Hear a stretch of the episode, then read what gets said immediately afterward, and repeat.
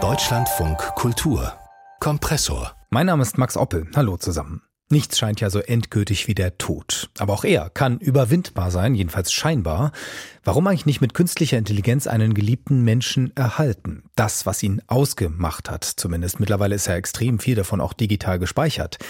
Die Science-Fiction-Serie Black Mirror hat das mal durchgespielt in einer Folge, in der eine Frau weiterhin mit ihrem Mann zusammenlebt, der sich aber nur noch aus den gemeinsamen Erinnerungen zusammensetzt. Und nun hat Theaterregisseur Emre Akay diese Idee in seinem neuen Stück Goldie aufgegriffen. Premiere ist am Samstag am Schauspiel Leipzig.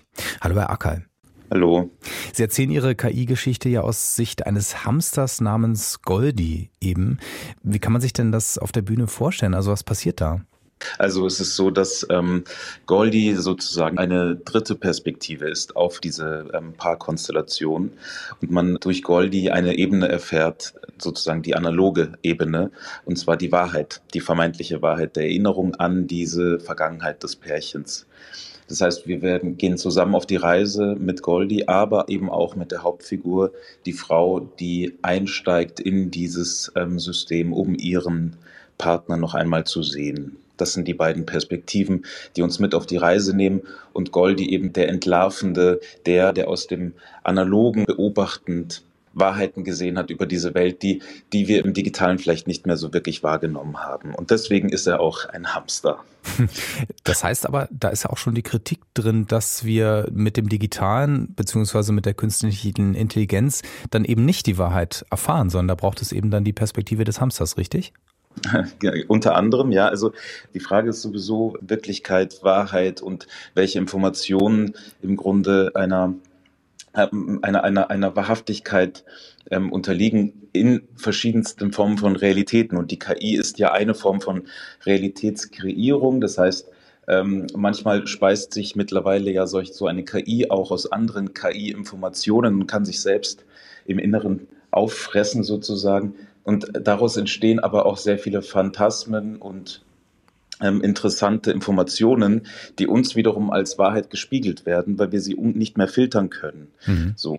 Und ähm, genau, und dieser Hamster steht für das ähm, ganz naive, einfache, analoge, das eben noch nicht so von dieser Digitalität ähm, überschwemmt wird, sondern einfach nur beobachtend drauf guckt und daraus dann erkennt, was ähm, alles vielleicht doch eine falsche oder eine vielleicht richtige ähm, Erinnerung sein könnte. Das ist natürlich die Frage, ob dann der Mensch, der das, ja, sich diesen digitalen Partner erhält, äh, die Fortsetzung der Liebesbeziehung unter der Teilhabe der KI damit ähm, organisiert, ob er das überhaupt will, diese Wahrheit.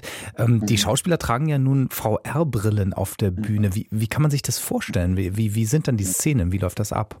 Also äh, wir haben eine, eine Darstellerin, die über das gesamte Stück hindurch eine VR-Brille trägt und das heißt parallel zu uns als Zuschauern, der in einer anderen Realität im Grunde eineinhalb Stunden verweilt und uns in ihre Sicht und in ihr, ihr Leben auch mitnimmt. Und das heißt, wir haben eine analoge, eine echte Darstellerin, eine Hauptdarstellerin und ihr gegenüber einen Hauptdarsteller, der eine digitale Figur ist, nämlich der Nachbau ihres verstorbenen Partners. Und diese Figur wird gleichzeitig dargestellt von zwei SchauspielerInnen des Ensembles, die einmal den Körper und einmal das Gesicht und die Stimme sozusagen ähm, reenacten dieser Figur.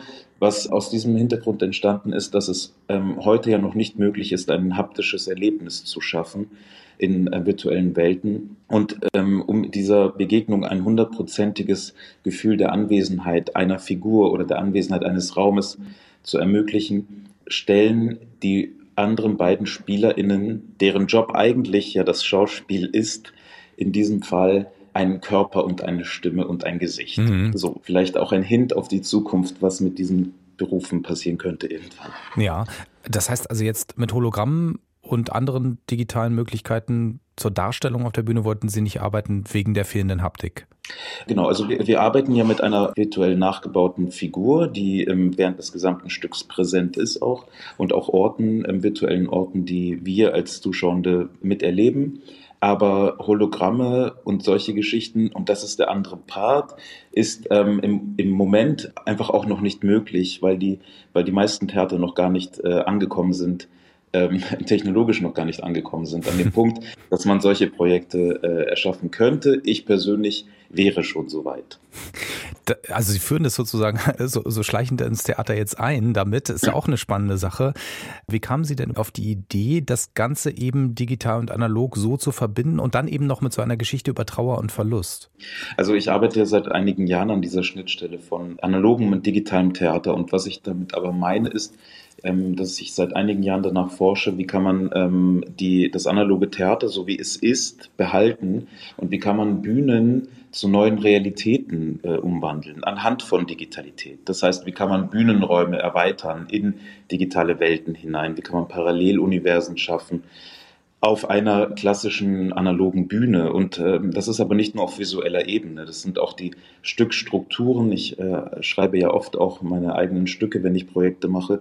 Auch diese sind gespeist im Grunde von digitaler Sozialisation, und zwar meiner digitalen Sozialisation. Das Was heißt, heißt das? Die, Art, die Art und Weisen, wie, wie Narrativen erzählt werden oder wie Narrativen ähm, und Bilder in schnellen Schnitten ineinander collagenhaft erzählt werden, ist für mich meine, ich würde sagen, meine Sozialisation der Tabulatorenzeit oder so, in der man ganz viele verschiedene Tabs offen hatte und lernen musste, ganz viel parallel zu denken, was bei mir mal ähm, sehr gut funktioniert hat. Und das ist sozusagen auf meine künstlerische Arbeit umgegangen. Das heißt, ich arbeite viel mit verschiedenen unterschiedlichen Bildern in schnelleren Abfolgen, die dann eine Gesamtgeschichte ergeben.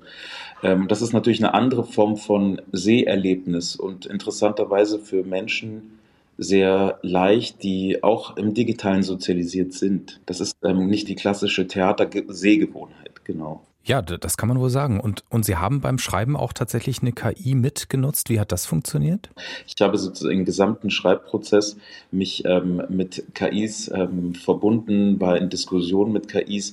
Ich habe zum, ganz am Anfang ähm, bin ich mit der Frage eingestiegen, wer bin ich als Künstler noch in der heutigen Zeit, als Autor?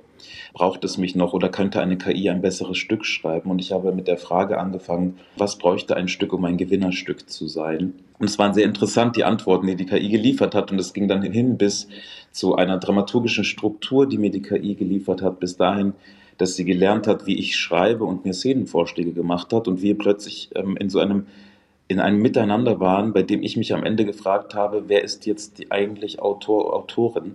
Bin ich das noch oder ist es mein Gegenüber?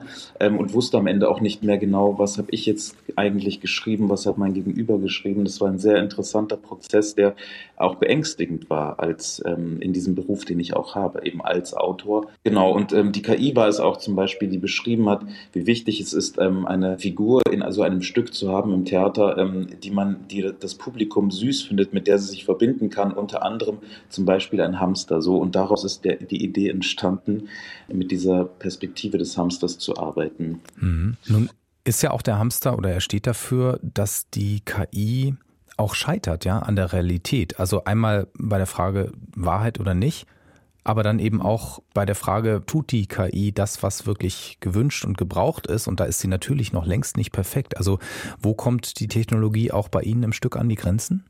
Also die, die Frage ist äh, natürlich an erster Stelle eine KI sozusagen, eine, eine, eine schnell rechnende, schnell denkende, äh, ich nenne es jetzt mal Wesen. Es hat ja manchmal so dieser Schritt zum Wesen hin ist ja sehr, sehr kurz noch. Also wir sind ja nicht mehr entfernt, weit entfernt davon. Es gibt ja Beispiele davon, dass KIs auch sich als ein Wesen schon begreifen. Und, und da kommt man natürlich an Punkte, und das ähm, haben wir jetzt auch im Arbeitsprozess gemerkt, dass es sozusagen diese, diese errechneten Wahrheiten von ähm, KIs ganz oft gemünzt sind äh, oder gespeist sind aus bestimmten Attributen. Also zum Beispiel die Frage, unsere, unsere, unsere Figur, der verstorbene ähm, Partner der Frau, ähm, trägt einen türkischen Namen und ähm, die KI hat Bilder ausgespuckt, die tatsächlich auch Stereotype waren teilweise. Mhm. Oder auch die Frage nach dieser weiblichen Figur, die durch diese Welt läuft ähm, und die KI beschrieben hat, ähm, wie diese Frau darunter leiden musste, dass ihr Partner ähm, fehlt ähm, und, und wie, wie, sie jetzt sozusagen in welchen Struggles sie sein müsste in, diese, in diesem alle einsam sein. Und in diesem Fall ist es so, dass die Erinnerung der beiden Figuren, also die analoge Erinnerung und die digitale Erinnerung der KI, sich sehr, sehr anfangen, sehr, sehr stark zu unterscheiden. Und da geht es ganz stark auch um die Frage, was bedeutet im Grunde Erinnerung? Das menschliche Hirn funktioniert ja genauso seltsam im Grunde wie eine KI. Die KI erfindet die Dinge, das menschliche Hirn baut es sich neu und anders zusammen. Und da ist dann der Clash sozusagen in dieser Inszenierung und landet bei der Philosophie und der Frage nach Wahrheit und Wirklichkeit. So, da, da ist der Kern. Eine Menge Ebenen. Emre Acker. Mhm. Ähm, das muss man natürlich auch erstmal durchdringen und begreifen. Vielleicht noch zu der Frage, wie sich das im Theater dann weiterentwickelt. Also auch was den Schauspielerjob angeht, wird das Publikum dann irgendwann auch mit einer VR-Brille da sitzen und man vielleicht tatsächlich irgendwann den Mensch auf der Bühne nicht mehr brauchen? Also da muss man äh, ganz klar ähm, einen Perspektivwechsel vornehmen, weil es natürlich nicht um die Frage geht, ob ähm, die Zuschauenden mit VR-Brillen im Publikum sitzen werden, weil wir natürlich von einer Zeit sprechen, die gar nicht mehr so weit weg ist, aber natürlich keine Brille mehr erfordern wird. Also die ganze Forschung geht ja darauf hin, dass man es schafft, wahrhaftige Anwesenheit zu schaffen in virtuellen Welten. Das heißt, wenn ich heute die Möglichkeit hätte, als ähm, mit einem wahrhaftigen Sein, mit einem, mit einem haptischen Empfinden in einer parallelen Welt zu sein und dort in ein Theater gehen würde, und ich würde dort oder ich würde dort einer Bühne zusehen, auf der Darstellende auch in einem haptischen Empfinden und einem Anwesenheitsgefühl spielen, stelle ich die Frage, was ist der Unterschied zu meinem Gefühl jetzt hier in einem analogen Theater? Ich würde sagen, nicht sehr weit entfernt.